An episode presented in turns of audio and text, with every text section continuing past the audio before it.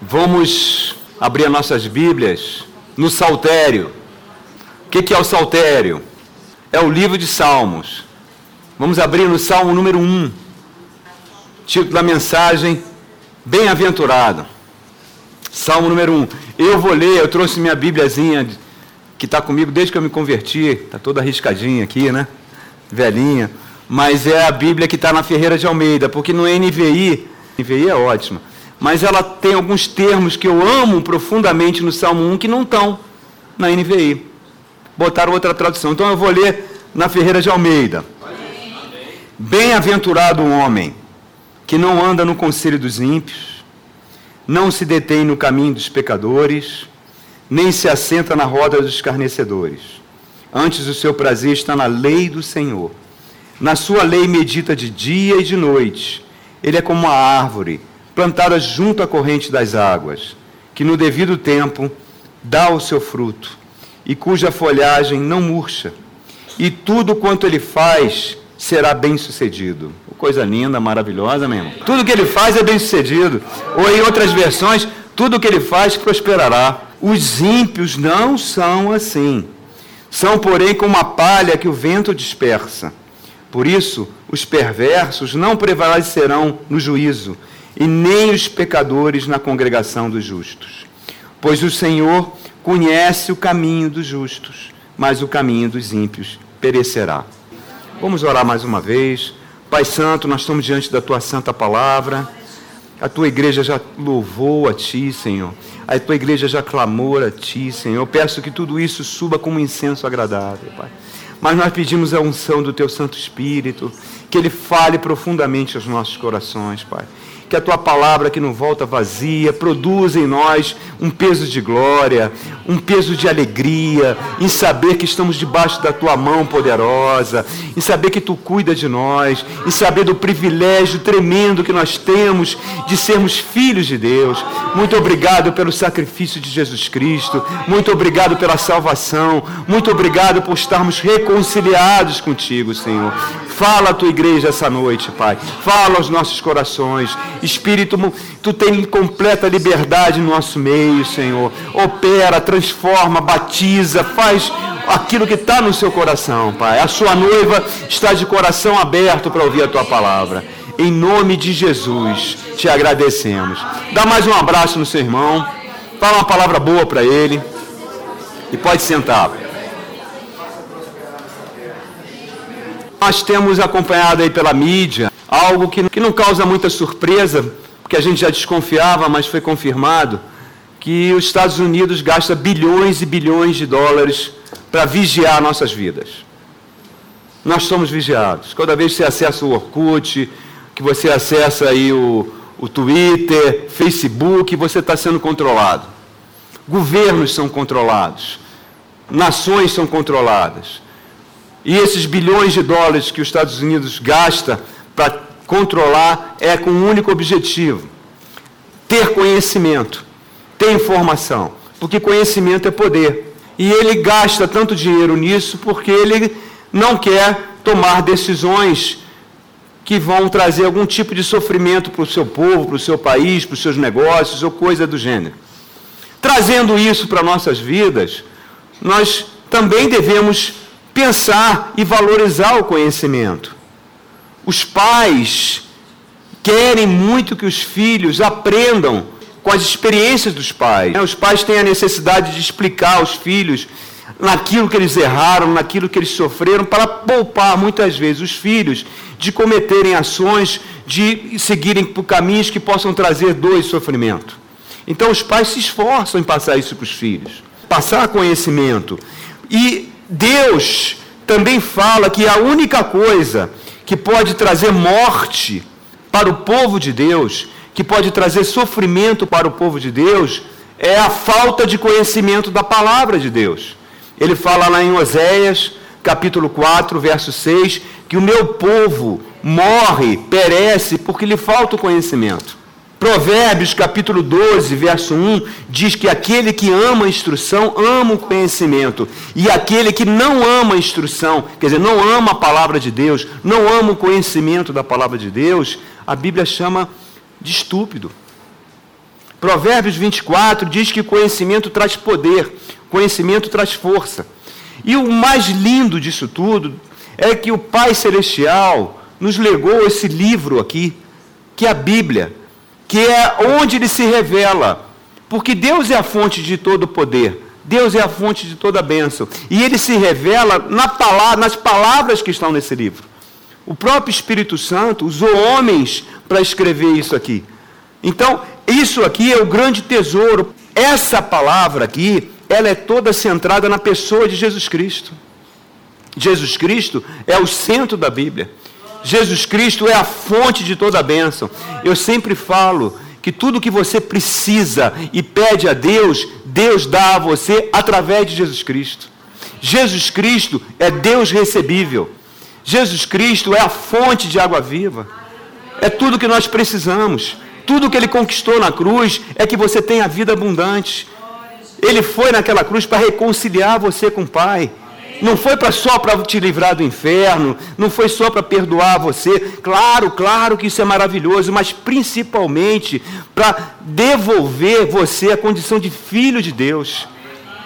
Saber que você tem uma herança incorruptível. Tudo isso ele conquistou para você.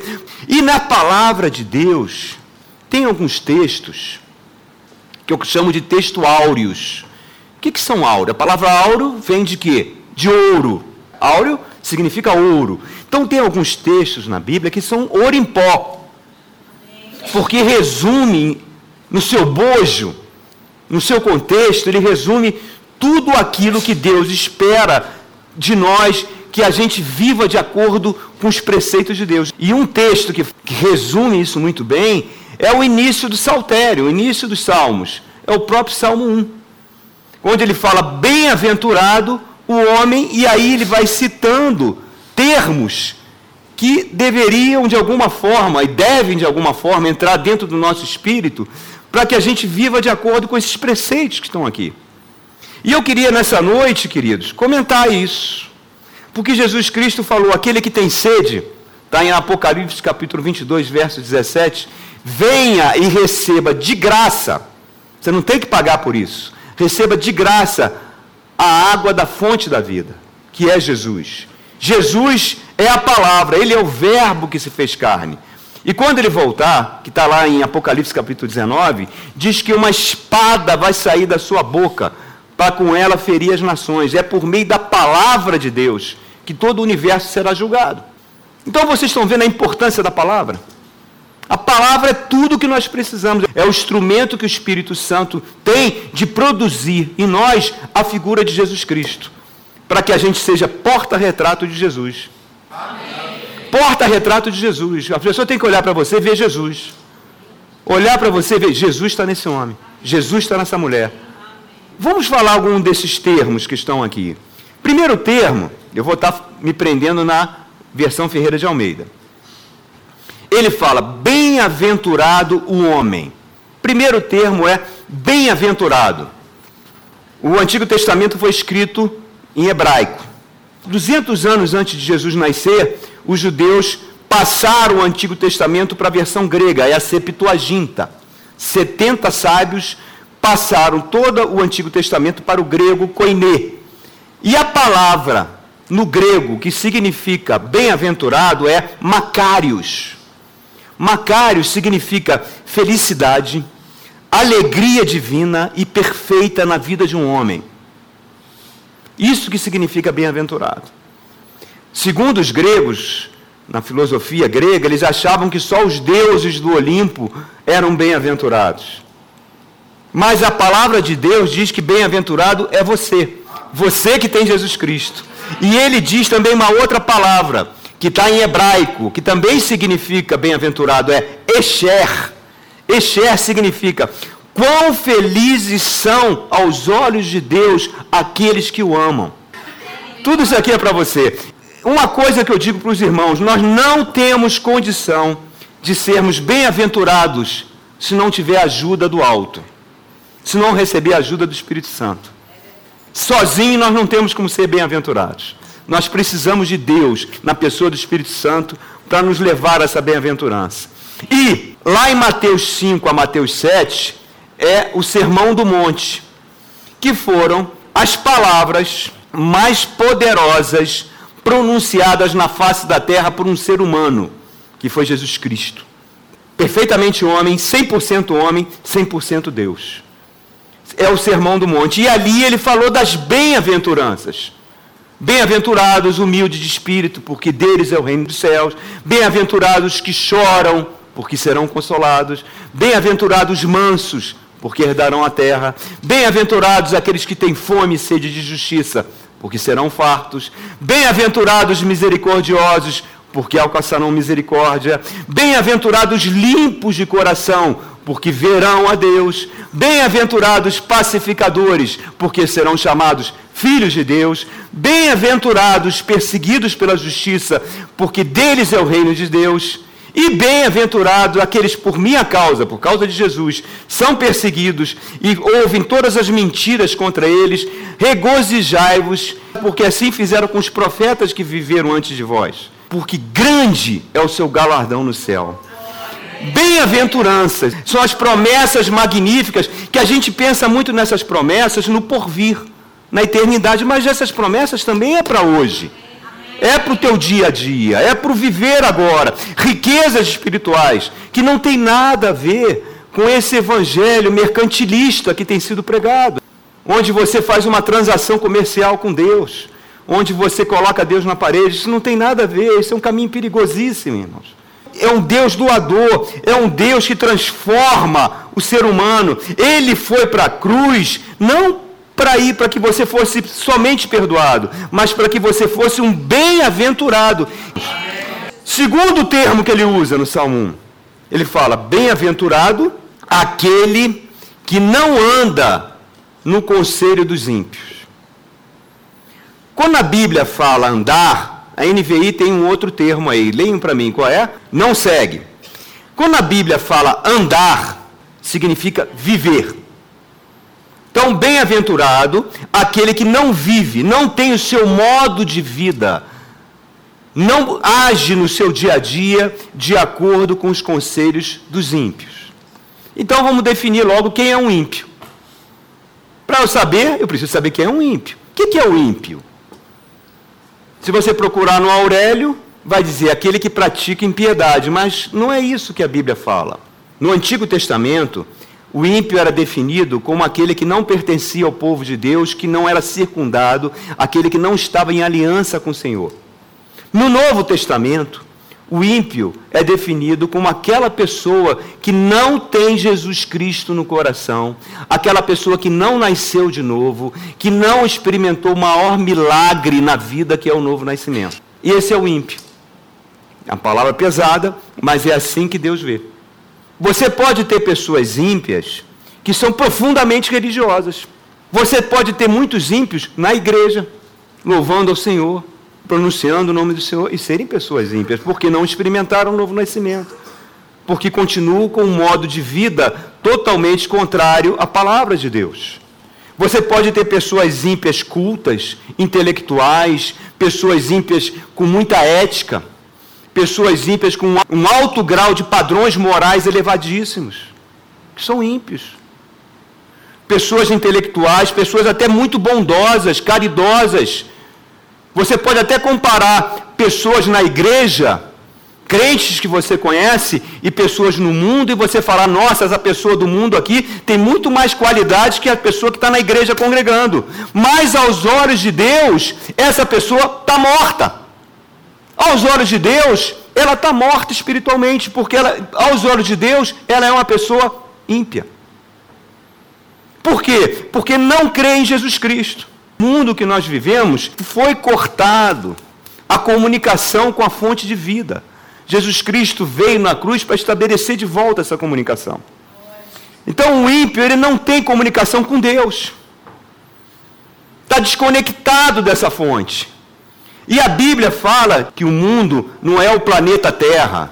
O mundo é um sistema. A palavra mundo na Bíblia significa cosmos, que é um sistema cultural, um sistema financeiro, um sistema econômico, um sistema de entretenimento. Todo esse sistema tem um príncipe, que é o príncipe desse mundo, que é Satanás.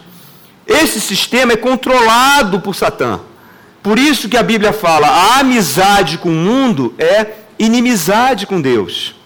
Ali em João capítulo 3, começa ali naquele versículo lindo, porque Deus amou o mundo de tal maneira que deu o seu Filho unigênito, para que todo aquele que nele crê não pereça, mas tenha vida eterna. No verso 17, fala que ele veio ao mundo não para julgar o mundo, o mundo fosse salvo através dele.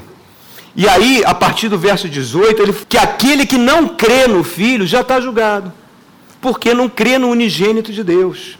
E que o julgamento é este: que a luz veio ao mundo, mas os homens amaram mais as trevas do que a luz, porque as suas obras eram mais. Então, o mundo, ele é governado pelos ímpios, que estão debaixo de um príncipe, que colocou o seu modus vivendi, Satanás colocou. Então, por isso, os olhos espirituais de uma pessoa que não tem Jesus está fechado para a realidade de Deus. Não consegue enxergar a realidade de Deus. E ele só vai enxergar essa realidade quando o véu for retirado. E esse véu acontece quando ele se converte. Quando ele aceita Jesus Cristo como Senhor e Salvador. E aí ele é enxertado na videira. Jesus Cristo falou: Eu sou a videira e vocês são os ramos. A partir daí você começa lentamente ou rapidamente, depende muito de você, a receber esse poder que vem de Deus. A sua mente começa a ser transformada você começa a enxergar os mundos de acordo com o olhar de Cristo. Nessa realidade, aonde estão então esses conselhos dos ímpios? Tanto pode estar nos indivíduos, quanto pode estar nos sistemas, na mídia, na televisão, no cinema, no teatro, na literatura. É inundado de conselhos de ímpios. Eu fui fazer um exame de saúde para poder nadar no clube e eu estava conversando com a médica, batendo papo com a médica, era uma segundo tenente do exército, e eu conversando com ela, perguntando qual a especialidade que ela ia fazer. Ela falou: eu vou fazer psiquiatria. Eu falei: por que, que você vai fazer psiquiatria? Não, porque eu quero ajudar as pessoas. Mas ajudar como? Não, porque tem muitas pessoas que pensam em suicídio e o psiquiatra é muito útil nesse aspecto. Eu falei, mas você vai ajudar quimicamente. Você vai ajudar essa pessoa com remédio. E essas pessoas precisam de Jesus Cristo. Aí ela olhou para mim, é, Jesus Cristo, as pessoas precisam, né? Porque trabalha na mente. Eu falei, não, não trabalha na mente. Quem trabalha na mente é psiquiatria. Jesus Cristo trabalha no espírito. E é no espírito que ele conecta com Deus. Vai fazer endócrina, vai fazer outras coisas, mas na química você não ajuda ninguém. Você só alivia ou anestesia um sofrimento, uma dor. Mas só Jesus Cristo cura e liberta, irmãos. Por isso que Paulo fala lá em Colossenses capítulo 2, verso 8, que ele fala: cuidado, cuidado, para que ninguém vos venha a enredar nas suas filosofias e vãs sutilezas, conforme a tradição dos homens, conforme o rudimento do mundo, e não segundo a Cristo, porque em Cristo habita corporalmente toda a plenitude da divindade. Jesus Cristo é o tesouro escondido. Jesus Cristo é aquela pérola de grande valor. Vocês só vão dar valor a Cristo quando vocês estiverem no céu. Agora a gente tem uma noção muito tênue. Como diz Paulo, a gente está olhando como no espelho, vendo de forma embaçada. Então veremos face a face. Quando você tiver a noção completa do que ele conquistou na cruz, a vida eterna toda com Deus, a gente vai se regozijar, a gente vai ficar muito feliz, vai ser muita bênção. O que ele está falando para a gente é que bem-aventurado aquele que não anda, que não vive debaixo de conselhos de sabedoria humana, que recebe o conhecimento espiritual para julgar, para avaliar, porque a palavra de Deus diz que nós temos a mente de Cristo. Então nós temos discernimento espiritual para receber e avaliar tudo que chega na nossa frente. 22 anos que eu estou no, no Evangelho. E eu já vi aquele que busca, encontra. Aquele que pede, recebe. Posso falar isso com muita segurança. Deus abençoador. A melhor coisa que tem é você ser conduzido pela mão do Senhor. O que, que Deus falou? Abraão, anda comigo. Anda comigo e ser perfeito. A Bíblia diz que Enoque andou tanto com Deus, tanto com Deus, Deus falou: chega, Enoque, sobe, vem aqui para cima. Acabou o teu tempo, sobe. Ele não morreu, ele foi arrebatado. Uma vez eu perguntei para uma moça: Jesus está voltando. Ela falou, pô, mas ele não pode esperar um pouquinho, que agora que eu vou casar. Porque no céu não se dá em casamento, né? Eu falei, oh, irmã, mas você vai ser mil vezes melhor que melhor que mil maridos que você possa ter. Mas tudo bem, a gente fica muito preso nas coisas daqui, não é verdade? Deus sabe isso, Deus tem misericórdia e leva isso em consideração. A Bíblia chama aquele que não anda em conselhos de ímpios. Quando a Bíblia quer dizer conselhos, ela quer dizer caminhos, porque você para andar precisa andar num caminho. E Jesus falou que só tem dois caminhos. Um caminho da perdição, esse não precisa fazer força nenhuma. Pode acordar e dormir que você está andando nele. Porta larga, caminho planozinho, tudo fácil, tudo tranquilo. É só você continuar. É o caminho da perdição. Mas o caminho da salvação é porta estreita. É apertado o reino de Deus é tomado com esforço. Que força é essa? É a força de você negar a sua natureza, negar o seu velho homem, parar de alimentar o seu velho homem e alimentar mais o seu espírito, que é o novo homem. E Jesus falou o seguinte: Eu sou o caminho. Ele faz sete declarações no Evangelho de João que são poderosíssimas. Você sabe que o judeu não pronuncia o nome de Deus. O judeu não fala o nome de Deus. Ele fala Hashem. Ou ele fala o nome de Deus no grego, Adonai. Ou ele fala Javé ou Jeová. É o nome, digamos assim, interpretado do nome que Deus falou para Moisés na sarça ardente. Quando Moisés chega na sarça ardente, vê a sarça pegando fogo, ele vira, Deus fala com ele: manda o faraó libertar o meu povo. Aí Moisés fala: Mas qual o seu nome, Senhor? Qual o nome que eu vou dar lá para o Faraó? Ele vai querer saber o seu nome. Deus fala: Meu nome é Eu sou. Eu sou. Então, quando Jesus chega para os judeus e fala: Eu sou, antes de Abraão. Isso provocou um choque na cabeça daqueles homens. Ele está falando que ele é Deus. Não só isso, ele fala sete coisas. Eu sou o pão da vida. Aquele que comer de mim jamais terá fome. Eu sou a porta das ovelhas, onde as ovelhas que ouvem a minha voz sabem quem eu sou. Eu sou o bom pastor, aquele que dá a sua vida pelas ovelhas. Chegou para Marta e falou: Eu sou a ressurreição e a vida. Aquele que crê em mim jamais morrerá. Eu sou a videira verdadeira e vocês são os ramos. Sem mim nada podereis fazer. Eu sou o caminho, a verdade e a vida. Ele é o caminho. Jesus Cristo é o caminho. Ande com Jesus, que vocês serão bem-aventurados. Isaías teve uma visão. Isaías é um profeta mais messiânico da Bíblia, porque Deus abriu a mente dele com visões fantásticas. Capítulo 35 de Isaías, ele está vendo todo o planeta, toda a criação sendo restaurada com a volta de Jesus.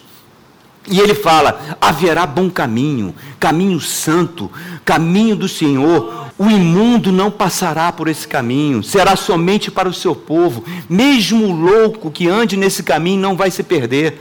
Somente os resgatados do Senhor andarão por ele. Os resgatados voltarão e verão a Sião, entoando cântico de júbilos. Gozo e alegria alcançarão. Alegria eterna coroará as suas cabeças. E deles fugirá toda tristeza e todo gemido. O tempo de chorar é agora, meu irmão. Está chegando um tempo que não vai ter mais choro não vai ter mais lágrimas. Esse tempo está chegando. Mas agora você é um bem-aventurado. Outra coisa que ele fala do homem bem-aventurado, ele não anda no caminho dos ímpios e ele, qual é o terceiro termo? Ele não se detém no caminho dos pecadores. O que é a NVI? Não segue o caminho dos pecadores. Olha a sequência do pecado. Primeiro, ele anda. Segundo, ele para.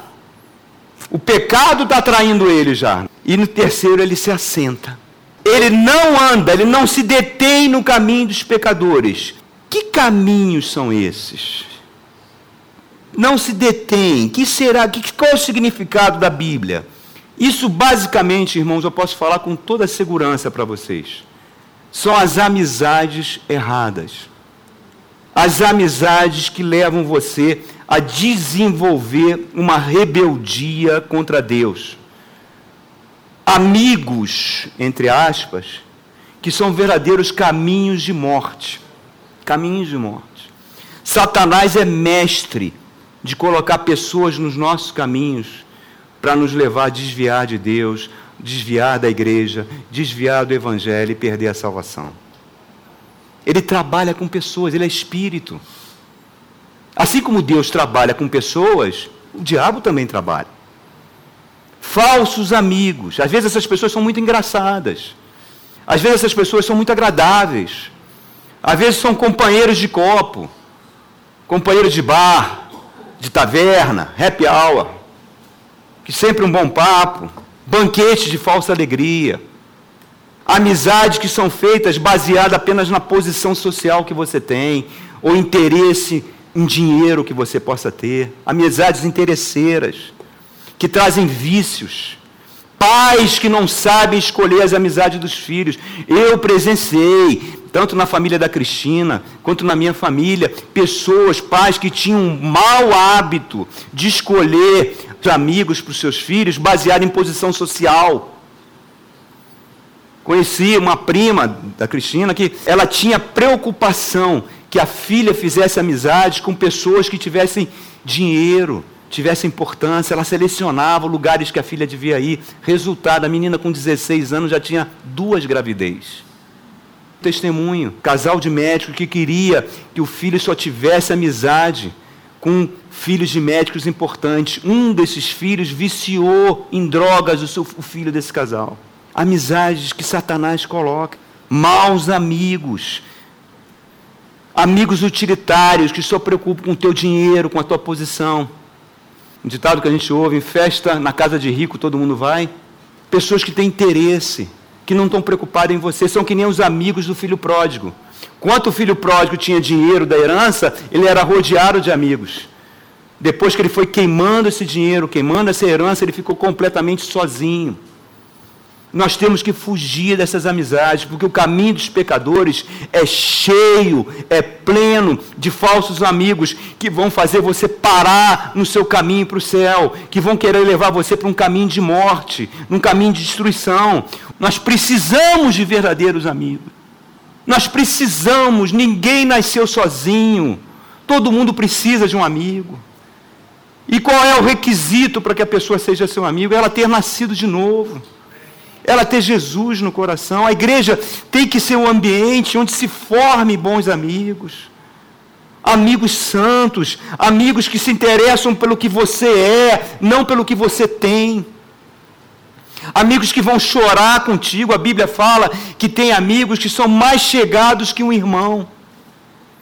Vão chorar contigo, vão estar com vocês na crise, amigos que vão te confrontar, quando você errar, eles vão apontar o dedo, ó, você está errando nisso, você está fazendo isso, eles vão abrir a tua ferida e vão dizer para o teu bem, e Deus vai usar esses amigos como cura. Nós precisamos de amigos. Às vezes eu vejo jovens, ah, eu não gosto de fazer amizade com pessoas da igreja porque são tudo careta. Não, irmão, são os melhores amigos que você vai poder ter. São santos. Deus está trabalhando com essas pessoas. O verdadeiro amigo, ele chega quando todo mundo se foi. Eclesiastes capítulo 4, verso 9 e 10 diz que é melhor serem dois do que um, porque se um cair, o outro segura, o outro auxilia, o outro apoia. O cordão de três dobras dificilmente se quebra. Nós precisamos de amigos santos, irmãos. E a igreja é o ambiente para isso.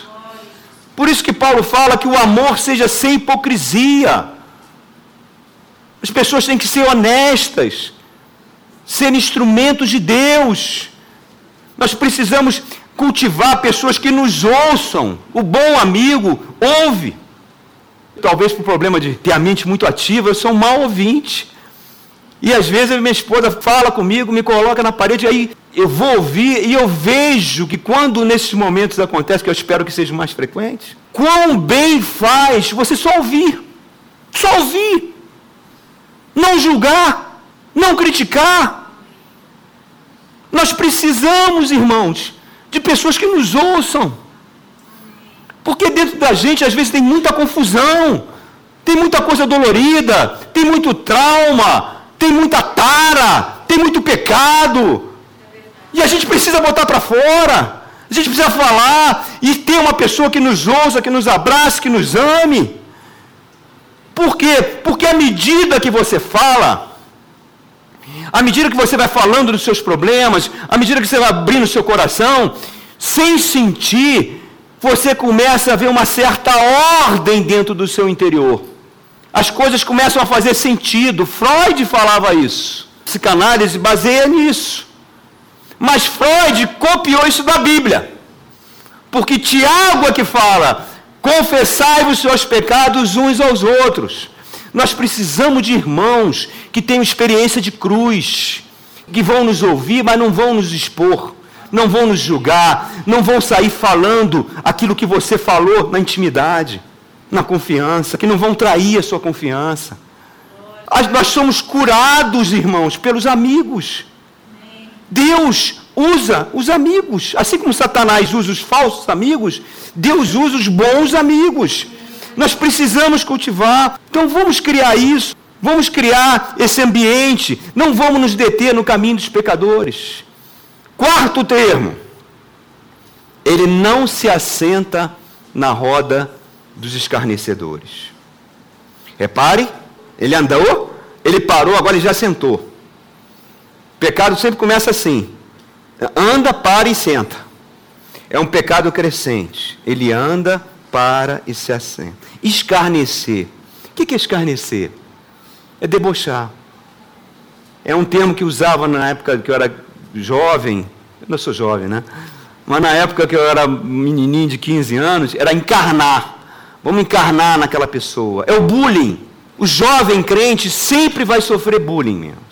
Pedro fala na sua epístola: aqueles que querem viver piedosamente sempre serão perseguidos. Então, faz parte da natureza do cristão ser perseguido nesse mundo por palavras, por deboches, por encarnação. Mas por quê? Porque você é luz. E a luz incomoda as trevas. Quando eu falo que o mundo aplaude você, se você for uma pessoa boa, se você for uma pessoa ética, o mundo aplaude. O mundo elogia. Mas se você se parecer com Jesus, o mundo vai te odiar. Jesus falaram: odiaram a mim, vão odiar vocês, porque você é luz. Então, o escarnecer tem muito a ver com o que? Não ter paciência em esperar em Deus. Porque o processo de espera em Deus, esperar a resposta de Deus, esperar a sua oração ser respondida, mesmo que dure alguns anos, isso tem um processo de cura, tem um processo de dar no tempo certo para você. Então, quando você escarnece, você acaba escarnecendo desse tempo de espera. Você começa a não dar valor, começa a debochar disso. Hoje nós vivemos tempos que as pessoas estão muito solitárias. Hoje as pessoas se comunicam por Facebook, por Twitter. As pessoas não se encontram, não conversam, não olham um no olho do outro. Então a solidão tem aumentado muito. O homossexualismo tem aumentado muito. Moças estão ficando cada vez mais solitárias e rapazes mais solitários, e as pessoas precisam de companhia, de um companheiro. O que, que acontece? Nessa espera, a falta de paciência, a falta de esperar em Deus, você acaba então fazendo concessões com pessoas que são erradas, pessoas que Deus não deu para você. Você começa a namorar pessoas e se relacionar com pessoas ímpias, desculpe falar assim, ímpias, que não tem Jesus. E o final do filme eu já conheço. Ah, mas essa pessoa é muito boa, tem bom caráter, tem. Sim, mas não nasceu de novo, irmãos. E essa aliança dificilmente dá certo. Ah, mas depois que eu casar com ele, eu vou falar de Jesus para ele, ele vai se converter. Normalmente acontece o contrário. É muito mais fácil você começar a perder a vontade de ir à igreja. Você que sentava na frente, cheio de alegria para ouvir a palavra, você vai começando a sentar lá atrás, lá atrás. Tem nada a ver com o pessoal de trás, não, viu, gente? Daqui, daqui a pouco você não está vindo mais aos cultos. Daqui a pouco você está falando mal da igreja, está falando mal do pastor. Daqui a pouco você está se tornando um escarnecedor. E aquilo que Jesus fala, casa vazia, sete demônios piores vêm, tem que ser ocupado. Quando ele fala, não se assente na roda dos escarnecedores, significa isso. Então, se você quer ser um bem-aventurado, entramos no quinto termo. Qual é? Bem-aventurado é porque antes o seu prazer está na lei do Senhor e na sua lei ele medita de dia e de noite. Deus, ele come a palavra de Deus, ele mastiga a palavra, ele tem fome da palavra, ele ama a palavra. Ele, quando vem para a igreja, ele fala: Deus vai falar comigo hoje. Não quero nem saber quem vai pregar, Deus vai falar. Eu vou ouvir. O Espírito Santo já abre o coração dele, aquele terreno onde a semente dá 100 por um. A semente, a palavra, cai no coração, vai gerando coração aberto para ouvir o Espírito Santo. É os crentes de Bereia. Lembra dos crentes de Bereia? Paulo chega em Tessalônica, depois ele foge para Bereia, entra na sinagoga. O que, que Lucas fala? Lucas é muito elegante. É o único gentio da Bíblia. Ele fala que os crentes de Bereia eram mais nobres, nobres, porque eles pegavam a palavra de Deus e ó, conferia. Paulo está falando isso? É? É, Paulo, é isso mesmo? Vamos ver aqui. Ah, é isso mesmo. É isso mesmo. Não aceita vento de doutrina. Não cai na astúcia daqueles que induzem ao erro. Não é menino. A palavra. Ama a palavra. Olha, a biblioteca da igreja já está aí, viu, meu irmão? Tem um armário branco cheio de livros. Você pode abrir, olhe os livros, olhe os filmes, procura a pastora Cristina, faça um empréstimo e devolva. Amém? Ali tem um livro que eu li nas férias, na praia, ali, olhando para as ondas, aquele solão lá em Fortaleza. Eu li um livro em dois dias. Chamava Os Crentes de Ipupiara, sertão da Bahia. Na década de 40, meu irmão, o que, que esses crentes sofreram? No Nordeste brasileiro, com catolicismo daquele bem idólatra, perseguição, juntava a polícia, juntava o padre, montava um esquema de, de entrar na casa dos crentes, destruir a casa dos crentes, e pegar as Bíblias e levar para a praça pública e fazer uma fogueira com as Bíblias. E tem uma irmãzinha, na hora que o delegado de polícia entrou com o padre, com todo mundo para pegar a Bíblia dela, ela segurou a Bíblia e falou: Me queima junto. Vai queimar? Me queima junto com a Bíblia. Eles não queimaram. E o livro mostra a genealogia dessa senhora que já faleceu. O que, aconteceu com a família dela?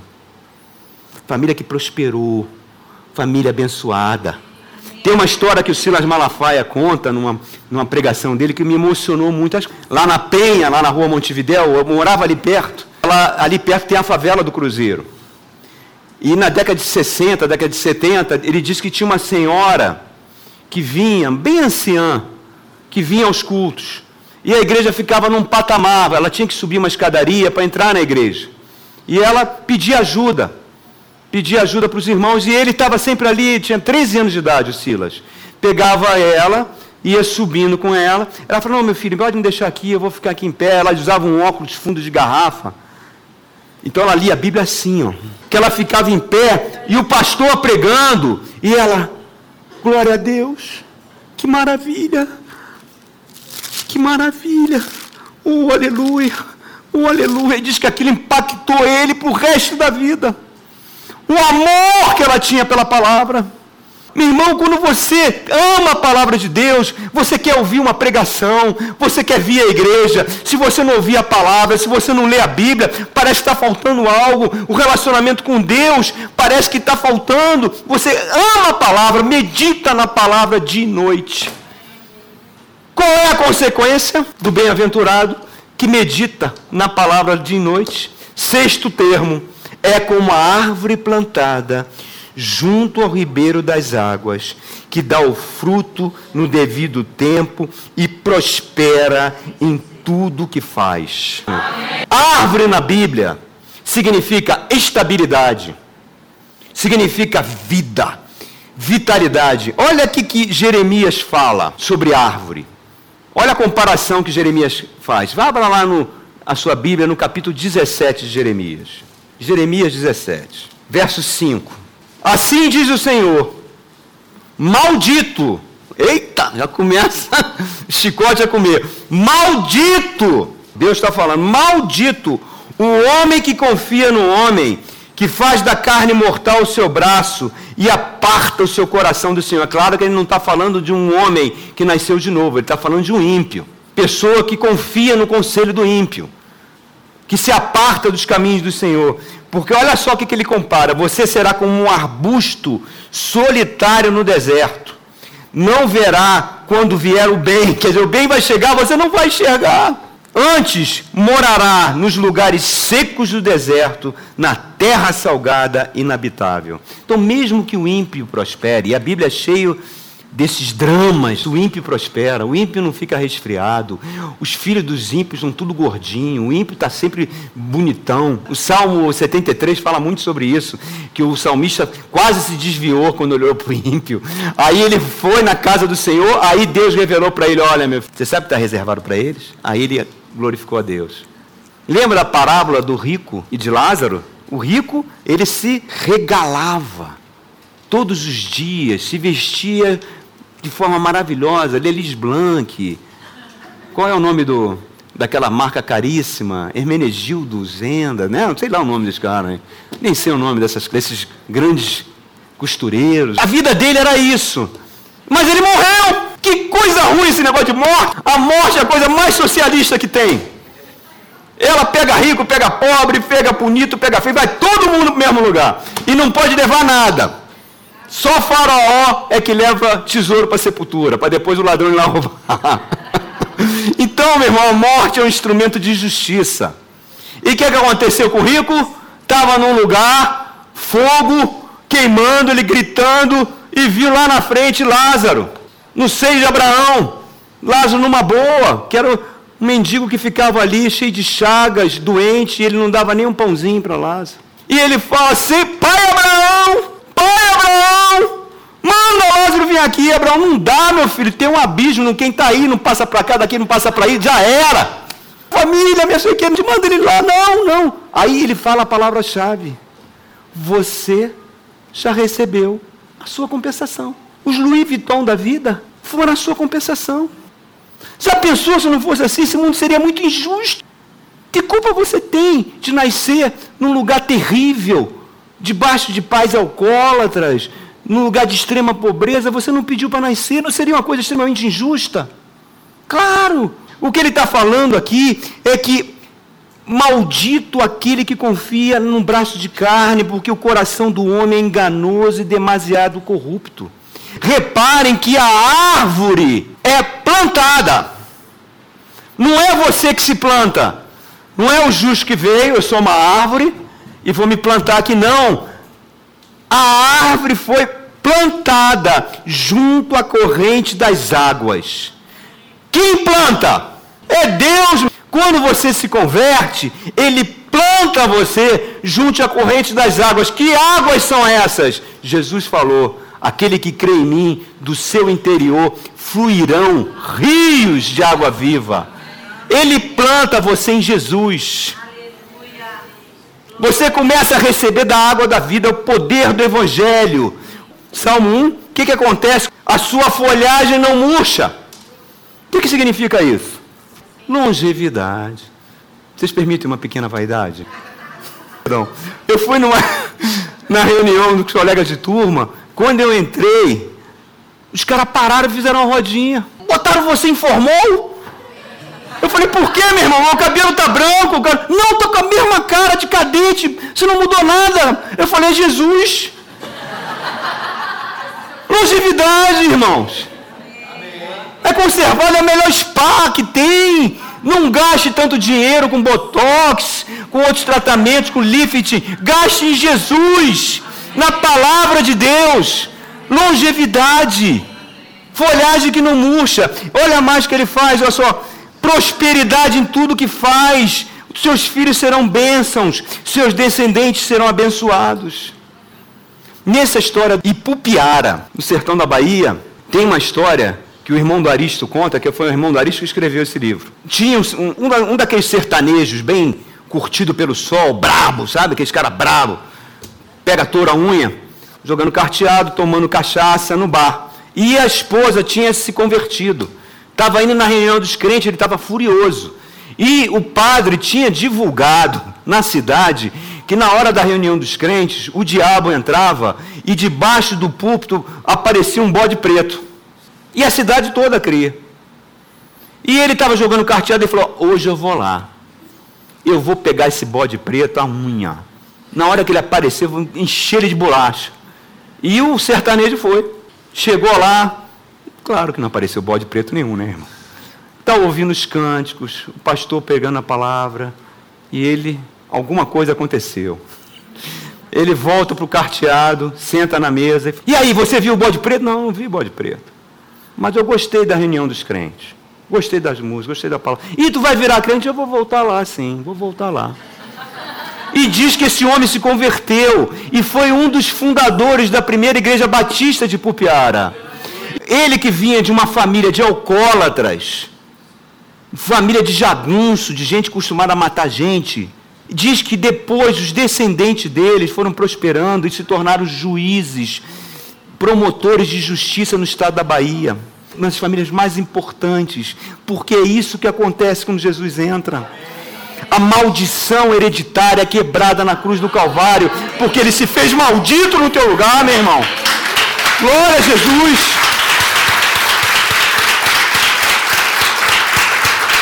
Árvore plantada. Árvore plantada. Sétimo termo. Ele fala: os ímpios não são assim são como uma palha que o vento dispersa. É a mesma coisa que Jesus falou ali. Na conclusão, na conclusão do Sermão do Monte, Jesus fala que aquele que ouve as palavras dele e as põe em prática, que não basta só ouvir, é como um homem que constrói a sua casa sobre a rocha. Bate o vento. O que é o vento? O vento são as doenças, são as coisas ruins da vida. Bate o mar, que são o quê? Problemas que nós passamos. Nós vamos passar por problemas, nesse mundo passarei por aflições, mas tem de bom ânimo, eu venci o mundo. Então, bate, bate, mas a casa não cai. A casa estaria sustentada na rocha que é Jesus. O ímpio não, constrói essa casa na areia. Quando bate o mar, quando bate o vento, a casa cai. Palha como o vento dispersa. Já teve a sua consolação. Mesmo que ele seja próspero, prosperidade que Deus não deu, não vale nada. Nunca bote a mão naquilo que Deus não te deu. Não queira tomar posse daquilo que Deus não te deu. Não queira caminhos mais rápidos, atalhos mais fáceis para poder ganhar dinheiro. Não faça concessões ao diabo. Não dê lugar ao diabo. Não aceite as bandejas que o diabo oferece. Porque ele sempre vai te seduzir com as coisas desse mundo. Isso tudo é palha. Agora, olha só. Oitavo termo. Ele diz que o ímpio é como palha, como vento dispersa. E fala: não prevalecerão na congregação dos justos. Na versão Ferreira de Almeida. Qual é a congregação dos justos? A igreja, a noiva do Senhor. A igreja que é sobrenatural, a igreja que é divina, onde a palavra de Deus é pregada, é o corpo místico de Cristo. É a igreja, é você, não é o prédio. Você vai reinar com Cristo para sempre. Você vai vir montado naquele cavalo branco, vestido com linho, para vir aqui com ele reinar. É igreja. Mas, pastor, mas tem ímpio na igreja? Tem. Jesus falou que tinha. E muito. Jesus falou que tem um joio. Vocês já viram o joio? É a cara do trigo, igualzinho. Você olha o joio, olha o trigo, não tem diferença. É igualzinho, os dois crescem juntos, não tem como saber. Só tem uma maneira de você conhecer o joio e o trigo. Você tem que quebrar. Quando você quebra, o trigo está cheio de sementes e o joio está vazio. E a Bíblia fala que Satanás planta o joio. Planta e o joio cresce junto com o trigo. O joio dá glória a Deus, o joio faz milagres faz sinais, faz prodígios, e a Bíblia fala que muitos serão enganados, os eleitos serão enganados pelo joio. O joio não foi regenerado, o joio leva a vida dupla. Na igreja ele é santo, ele ama a palavra, ele gosta, mas saiu dali na segunda-feira, ele vai para os embalos de sábado à noite na terra dos filisteus. Sabe o que é embalo de sábado à noite na terra dos filisteus? É tudo aquilo que é contrário a essa palavra. Ele se afunda no pecado. Aí na sexta-feira vai chegando o dia de culto, ele vai fazendo um, um upgrade rapidinho de arrependimento e volta para a igreja, como se Deus passasse a mão na cabeça de tudo aquilo que ele fez. Palha, vida dupla, engana a esposa, engana o marido, engana os filhos, engana o pastor. Pastor, então, toda hora enganado. Mas não engana a Deus, irmãos. Não engana. Às vezes chegam para mim e falam, pastor, quando você falar com ele, por que eu tenho que falar com ele? Tem alguma coisa com o irmão? Jesus falou, junta dois a três testemunhas, vá ao teu irmão e converse com ele. Se ele se arrepender, você ganhou seu irmão. Se ele não se arrepender, traz ele para a igreja. E ele vai dizer, eu não me arrependo. eu vou continuar ímpio. Quem vai fazer isso? Ninguém, meu irmão. Ninguém. Então é uma luta em glória. Então por isso é melhor deixar na mão do Senhor. O Senhor vai tratar. E a palavra de Deus fala: dura coisa é cair na mão do Deus vivo. Caminho perecerá. Sabe o que significa isso? Vida eterna longe da presença de Deus. Longe da presença de Deus. E o último termo: o que é um bem-aventurado? É a cerejinha do bolo. O Senhor conhece o caminho dos justos. Oh, coisa linda! Jesus Cristo falou que não cai um fio da tua cabeça de cabelo que Deus não saiba. Ele sabe tudo o que acontece com você. Tudo, tudo, tudo. E Ele está dizendo que você está debaixo da mão poderosa de Deus. Que Deus está cuidando de você. Eu amo esse texto, irmãos, eu amo. Vamos ler para dar um fechamento. Vamos lá em 2 Coríntios capítulo 4. É um texto lindo, você tem que decorar esse texto, você tem que escrever no portais da sua casa, tem que acordar de manhã falando esse texto, tem que dormir falando esse texto. Olha que texto lindo. 2 Coríntios, capítulo 4, a partir do verso 7. Eu vou ler só cinco versículos. Olha o que a minha Bíblia fala. O poder de Paulo vem só de Deus. Paulo não tinha poder. Era o poder de Deus agindo através dele. E ele falava, vem de Deus. Olha o que ele fala no verso 7. Temos, porém, este tesouro em vasos de barro. O que, é vaso de barro? Somos nós. Jesus falou que a carne não serve para nada. Não serve para nada. Por mais tratamento que você dê nela, mais cremes que você coloque, mais horas de academia, vai chegar um dia que não dá mais. Não dá mais. Vai ser difícil, entendeu? Vai ser difícil. Você não vê velhinho correndo no parque, vê? Tu vê velhinho de 70 anos? Não vê correndo num parque, tu vê um. Às vezes um, mas se você for no sábado de manhã, você vai ver todo mundo.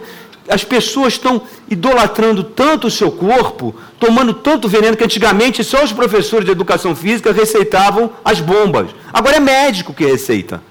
Então as mulheres, primeiro sintoma, o queixo começa a ficar comprido, a voz começa a ficar grossa, o pelo cresce, tudo bombado, culto ao corpo, mas corpolatria. Paulo está dizendo, nós somos vasos de barro. Que mais que você faça para o seu corpo, ele vai perecer. Mas dentro desse vaso de barro, há uma excelência de poder, que é o Espírito Santo, para que esse poder seja de Deus e não de nós.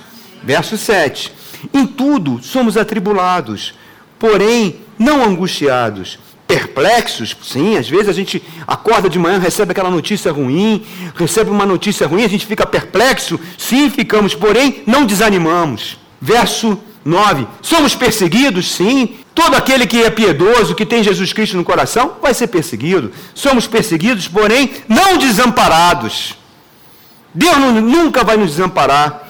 Abatidos, sim. Tem dia que você vem para a igreja abatido você está ali cheio de dor, cansado. Nós somos pobres. Claro que é para ficar abatido, sim. Não pense que a tua fé é pequena porque você está abatido, não. Mas você fica abatido, porém não é destruído. E ele continua, levando sempre no corpo o morrer de Jesus, para que também a sua vida se manifeste em nosso corpo. Agora vá no verso 16. Por causa disso, não desanimamos, pelo contrário, mesmo que o nosso homem exterior se corrompa, claro, vai chegar um dia que não vai ter formal nenhum que dê jeito, porque mesmo que o homem exterior se corrompa, contudo o nosso homem interior se renova De dia em dia está novinho, zero quilômetro. O verdadeiro Wagner está zero bala. É o novo homem, e é esse novo homem que vai ter o corpo glorificado. Porque ele conquistou isso para mim na cruz. E aí ele fala: porque a nossa leve e momentânea tribulação, você está passando por tribulação, irmãos? Está passando por angústia? Paulo diz que é leve. É leve. Não que seja difícil, é difícil, mas você compara, produz para nós eterno peso de glória, acima de toda comparação. Então, todo sofrimento que você está passando, toda luta que você está passando, toda dificuldade que você está passando, está produzindo um peso de glória. E você vai colher os frutos disso, irmão. E aí ele conclui, olha que Espírito Santo usando a mente de um homem é coisa linda. Olha o verso 18, como ele conclui. Não atentando nós nas coisas que se veem. Estão vendo? As coisas que você está vendo é ilusão. O indiano já chamava isso de maia. Mas naquelas que não se veem, porque as que se veem são temporais, quer dizer, são finitas. Vão ter um tempo para acabar, mas as que você não vê são eternas. Bem-aventurado o homem que não anda no conselho dos ímpios, que não se detém no caminho dos pecadores, que não se assenta na roda dos escarnecedores. Antes o seu prazer está na lei do Senhor, e na sua lei medita de dia e de noite. Ele é como uma árvore plantada junto às águas, que junto ao ribeiro e cresce, e tudo o que ele faz prosperará. Glória a Deus, meu irmão. Das mulheres. O segundo que teve na casa da irmã Marília. Contaram o testemunho de uma juíza que foi lá. Foi uma benção. Aí você vê os cuidados de Deus. Diz que a senhora que deu testemunho, diz que era uma senhora muito bonita. Mas ela mostrou o retrato dela quando ela teve câncer. Careca, né, por causa da quimioterapia, engordou. Totalmente diferente. E ela falava rindo. Ela falava essas experiências de dor, de sofrimento, com muito bom humor. Como é que Deus cuida, irmãos? O filho dela se viciou em droga. Ela disse que foi um período horrível. Ela pegou câncer, ela perdeu familiares queridos e o filho se viciou em droga. Um vício terrível. Tudo por, causado por más companhias. Nesse processo de ela orar, clamar pela libertação do filho, parece que o filho se converteu. Mas ainda estava preso às drogas. E quando ele foi saindo de casa, ela olhou para o filho e viu o filho falou: Filho, como tu é lindo, como tu é belo, como tu é bonito. É como se Jesus estivesse nele. E ele saiu com os amigos. Saiu, ela contando isso rindo, irmãos, com bom humor. Saiu com os amigos, o carro dos amigos em velocidade, capotou sete vezes e o filho morreu detalhes da história, mas eu vou contar por alto. Uma pessoa amiga dela estava numa aula e ia ao funeral do rapaz. E pediu licença na, na sala de aula ao professor para ir ao enterro. E tinha uma outra moça nessa sala que não conhecia ela, não conhecia o filho, e começou a pedir detalhes. Conta para mim que, como é que foi esse negócio desse acidente de carro? Como é que foi? Ah, não, é, aconteceu isso, ele estava no carro. Aí a moça começou a falar: Eu tive um sonho hoje. E eu sonhei que esse carro capotou sete vezes. Ela capotou sete vezes. E a placa do carro era essa. Ela falou: Era. Então eu tenho um recado de Deus. Dá para a mãe daquele garoto. Diz para a mãe dele que eu Jeová, peguei o filho, ele está comigo, está bem, conforte o coração dela.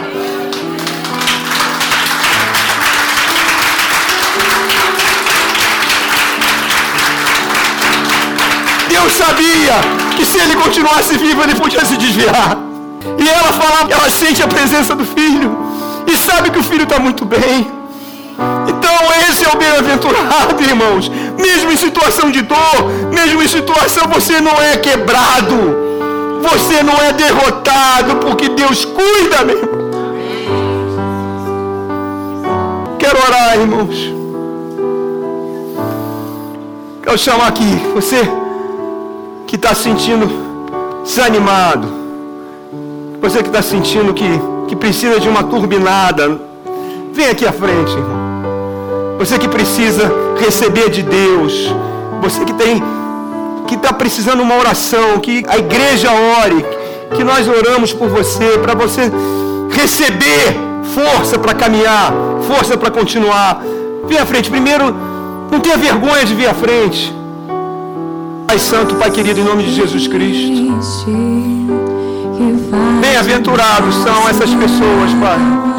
Porque elas vieram para o lugar certo. Eles vieram à tua casa. Vieram para receber de ti. Espírito Santo, ministra ao coração de cada um aqui. Pessoas que tiveram perdas de algo que era precioso na sua vida pessoas, animais de estimação, pessoas que se sentem só, pessoas que estão se sentindo abandonadas, pessoas que precisam de amigos, que precisam de amigos, amigos que consolem, amigos que confortem. Oh Pai, no nome de Jesus, na autoridade de Jesus, nós clamamos por essas vidas. Pai, pessoas que estão precisando, Pai seu casamento mude a história, que quer o seu cônjuge, que quer ver seus filhos sendo bem-aventurados. Pai, é promessa de Deus, é promessa da tua palavra. Jesus Cristo, é a fonte de toda consolação, de todo conforto. Venha, Pai, vem sobre cada vida aqui, Pai. Traz conforto, traz consolo. Renova a fé de cada um aqui, Pai. Pai, em nome de Jesus, eu clamo. Toda tristeza, todo sentimento de desânimo, todo sentimento de derrota, que sai agora na autoridade do nome de Jesus. Eu clamo por cada vida, pessoas que estão afastadas do teu caminho, que elas possam ter sede da tua palavra. Bem-aventurado aqueles que meditam na tua palavra, que eles recebam vida, que eles recebam a paz, que eles recebam, Pai, de Ti, que agora, nessa semana, haja um milagre na vida deles, haja renovação. Se for na área da saúde, que haja cura, cura física, cura emocional, cura espiritual. Oh, glória! Vale, vale para você. Isso é uma oração. Ore ao Senhor. Ore ao Senhor. Seu poder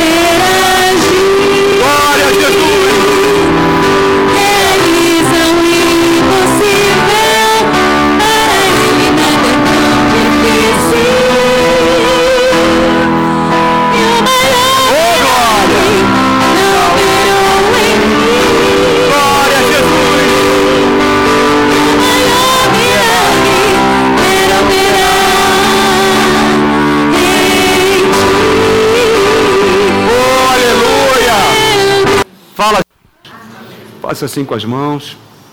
Que o amor de Deus Pai, que a graça salvadora do nosso Senhor Jesus Cristo, que a consolação, a doce presença do Espírito Santo esteja sobre todos nós.